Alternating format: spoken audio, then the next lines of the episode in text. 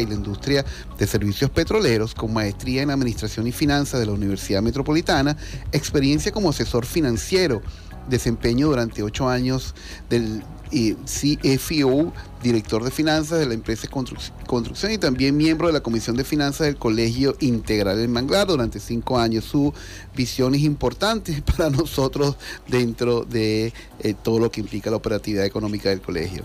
Maestría en domótica y hogar digital de la Universidad Politécnica de Madrid del año 2015, experto en automatización residencial y comercial y negociaciones e inversión inmobiliaria. Actualmente director franquiciado de la empresa inmobiliaria Century 21 Marina en Barcelona, oficina reconocida dentro de las cuatro más productivas dentro del sistema de Century 21 a nivel nacional. Bienvenido Hermes, ¿cómo estás? Hola Víctor, muchas gracias. Mira, gracias por estar aquí y para trabajar una dimensión tan importante que es la educación financiera. Y tú has sido clave dentro del Colegio Integral del Manglar por tu visión de trabajar eh, el tema de las finanzas. Pero las finanzas o la economía es una ciencia muy versátil pero todos le tenemos miedo. ¿Por qué le tenemos miedo? Porque pareciera compleja e inentendible. Como especialista, ¿cómo, cómo ves esa premisa? Mira, en, principio, eh, y digamos a nivel más sencillo, eh, es inclusive hasta intuitivo, ¿no? Eh, porque digamos depende de tus finanzas a nivel personal, de lo que son tus ingresos y tus egresos mensuales. Eso basta saber sumar y restar para poder eh, saber pues, que, cuál, cómo, cómo están tus finanzas. todo el mundo espera que sus ingresos sean mayores que sus egresos eh, y, ya por ahí pues, eh, puedes ir manejando tu, o ir haciendo tus tu finanzas tu, a nivel personal.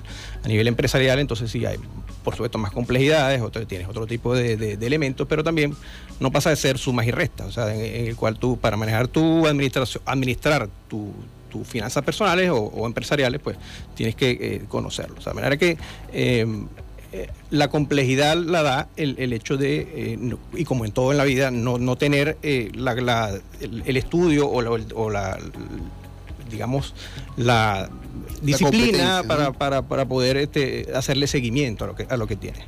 Claro, y cuando la economía empieza a avanzar con términos que son para nosotros muy comunes, inflación, deflación, esos términos también tienen que ver con una cultura, ¿cierto?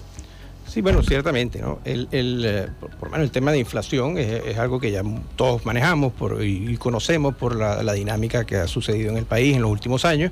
Eh, un tema hiperinflacionario, todos lo conocemos, inclusive ahora con la dolarización eh, también eh, hay unos incrementos de, los costos de vida en términos de dólares, y bueno, eh, es, una, es una realidad que, nos afecta y financieramente tú como persona o como empresa pues tienes que estar preparado para que esa inflación o que esos incrementos en los costos de los, de los bienes y servicios no afecten tu poder de compra y puedas mantener tu, nivel de vida o tu, o tu empresa funcionando. Qué bueno.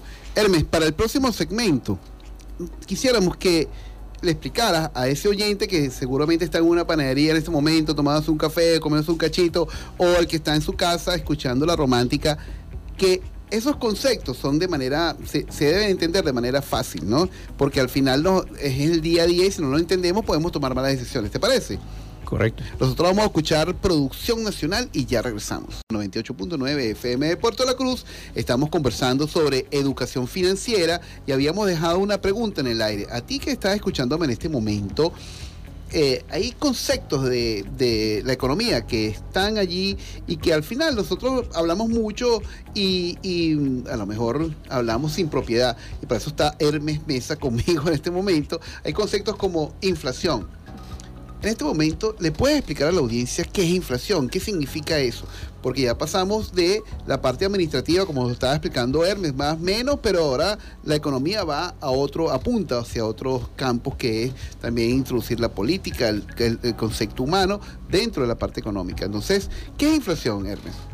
Bueno, eh, Víctor, la inflación es el incremento del costo de la vida eh, o del costo de algún bien o algún servicio eh, durante el tiempo. ¿no? Para darte un ejemplo, este, la inflación se mide, eh, antes de decirte el ejemplo, anualizada o interanual y acumulada al año. 50%, ¿no? Quiere decir que algo que costaba 100 bolívares eh, en julio o en mayo del año pasado, ahorita está costando ese mismo elemento 150 bolívares. Es un 150% de, perdón, de, de, de inflación anualizada. Eh, en la acumulada, lo que va de año, tenemos un, eh, hay un incremento aproximado del 35% en bolívares. ¿no? Estamos hablando de algo que costaba 100 bolívares en enero. Mes.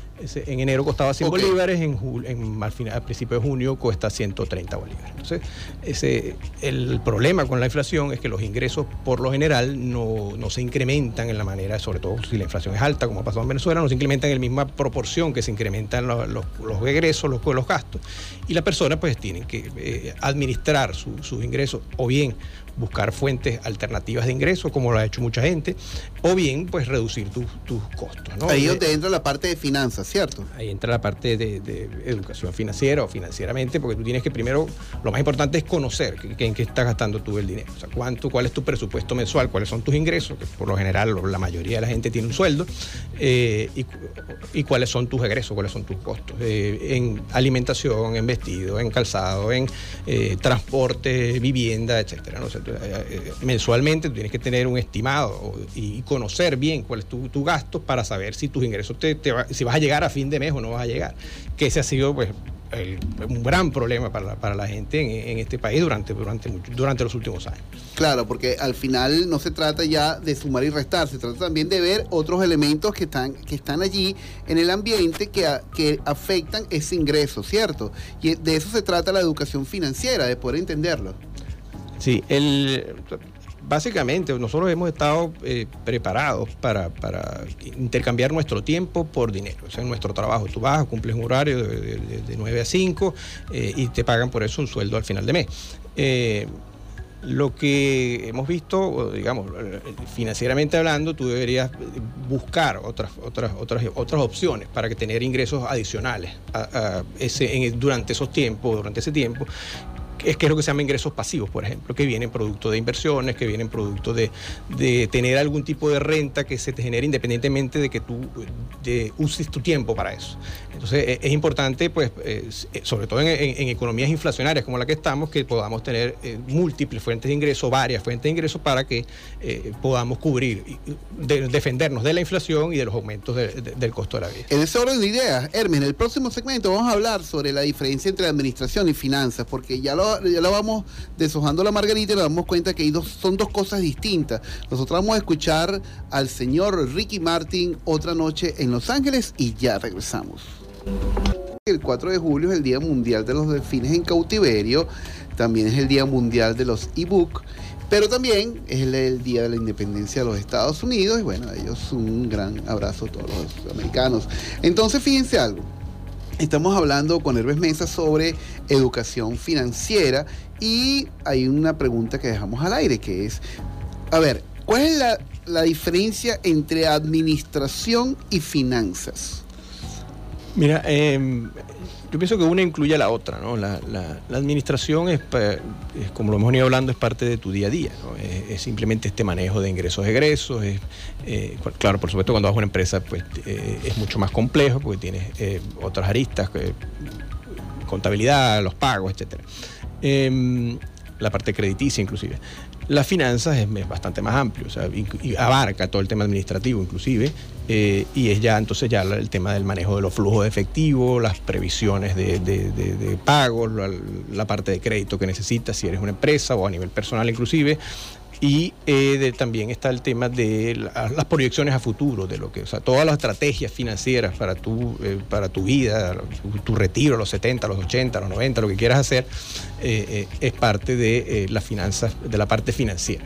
Entonces, bueno, simplemente son, son, son áreas que, una, y una abarca la otra, este, la, parte financiera es más, eh, abarca mucha más, tiene mucha más complejidad. Mucha más complejidad, pero tampoco es inaccesible, ¿no?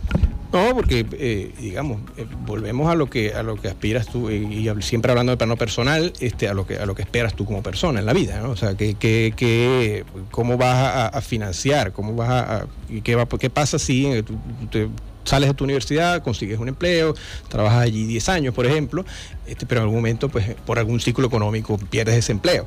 entonces, bueno, que es, el punto es qué has hecho tú financieramente durante ese tiempo para este, en las épocas duras de, de las la vacas flacas. entonces, este, es un tema financieramente tienes que es más proyectar lo que, lo que esperas tú o, cómo vas a, cubrir, cuáles son tus ingresos.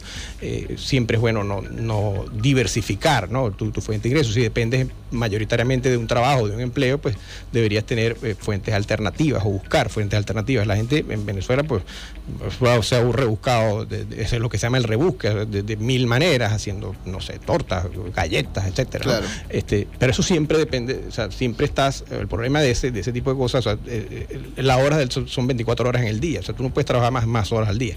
Entonces tienes que, mi recomendación siempre es buscar eh, elementos que no dependan de tu trabajo, o sea, de tu horario, sino que te generen eh, ingresos pasivos, lo que se llama ingresos pasivos.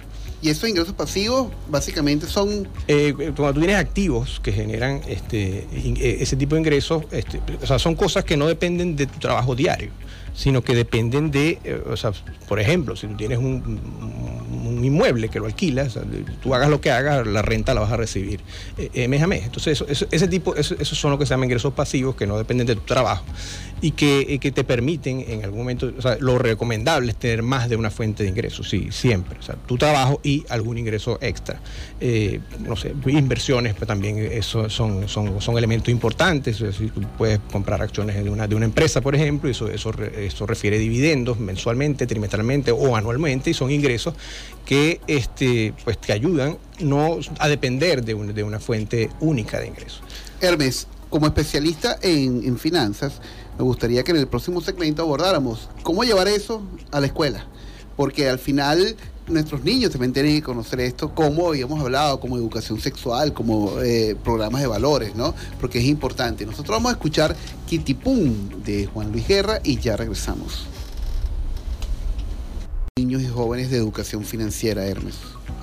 Yo, creo que es una debilidad que tiene el, sistema educativo en la actualidad, y no solo acá en Venezuela, sino seguro en toda Latinoamérica y muchos países, eh, porque no preparan a, los niños para, para enfrentarse a su, a su, a su vida financiera, ¿no? Cómo, planificar su futuro, cómo, inclusive su retiro.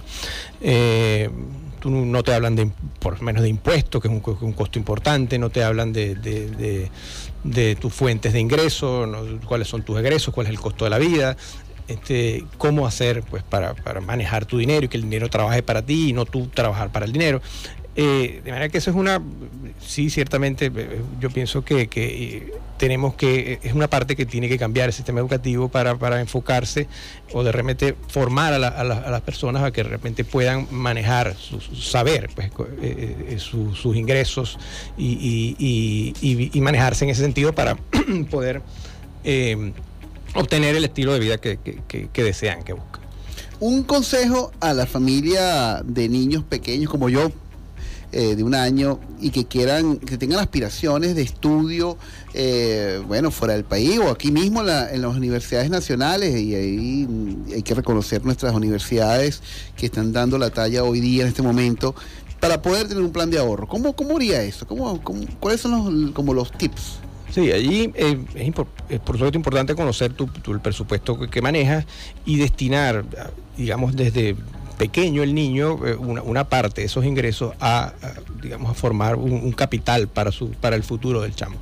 Eh, si tú puedes destinar, inclusive, si, si, si, te organizas y, destinas un 10% de ese, de ese dinero y lo inviertes eh, en una actividad que te genere algún, algún beneficio, que te proteja ese dinero de la inflación, pues con, con el interés compuesto y todas estas cosas, puedes multiplicar ese dinero para que el momento de que dentro de 10, 15 años que, un, niño necesite ya para ir a la universidad, pues puedas disponer de un capital eh, importante, porque son costos este, fuertes. Este, si mientras más temprano lo hagas, mejor. La recomendación allí es, simplemente organizarte para y, destinar una porción, aunque pequeña, del ingreso, pero eso sí, tiene que ser muy disciplinado y riguroso eh, de que no esa parte no la toques este, y este, no tenerla debajo del colchón, no tenerla bajo la cama, invertirla. Para que eh, eh, inclusive en el banco se pierda. O sea, tenerle que tenerle en un banco, no, el dinero solo come la inflación. entonces, es importante tener inversiones para este, hay inversiones seguras en el mundo, que, pues, puedes comprar bonos del Tesoro de los Estados Unidos, que eso te rinde, es una inversión muy, muy estable. puedes comprar, no sé, acciones, pues, pues pero siempre utiliza esa parte de ese ingreso, aunque sea poco poco, para que puedas crear un capital y puedas hacer inversiones. Y, puedas garantizarle a tu hijo esa, esa, esa educación que, tú quieres para él. Así es. Hermes, ¿dónde pueden las personas que se están escuchando conseguirte y, bueno, contactarte? Bueno, mira, a, través de las redes sociales, el, Instagram es arroba hermesmesa.c21 es el, Instagram profesional para eh, todas consultas, o sea, por ahí me pueden contactar y con gusto pues podemos conversar. Así es, era el ingeniero Hermes Mesa, muchas gracias por estar en Frecuencia Educativa y bueno, ya saben, si queremos lograr que nuestros niños estudien en universidades de alto desempeño, tenemos que empezar desde muy temprano de forma metódica. Bueno, muchas gracias Hermes por participar en Frecuencia Educativa. Los micrófonos de la romántica eh, están abiertos para ti. Es muy probable que otros talentos te llamen para, para que converses estos temas tan importantes de educación financiera y también desde el punto de vista educativo. Bueno, nosotros vamos a escuchar un ángulo, When You're Gone, de Show Méndez y ya regresamos.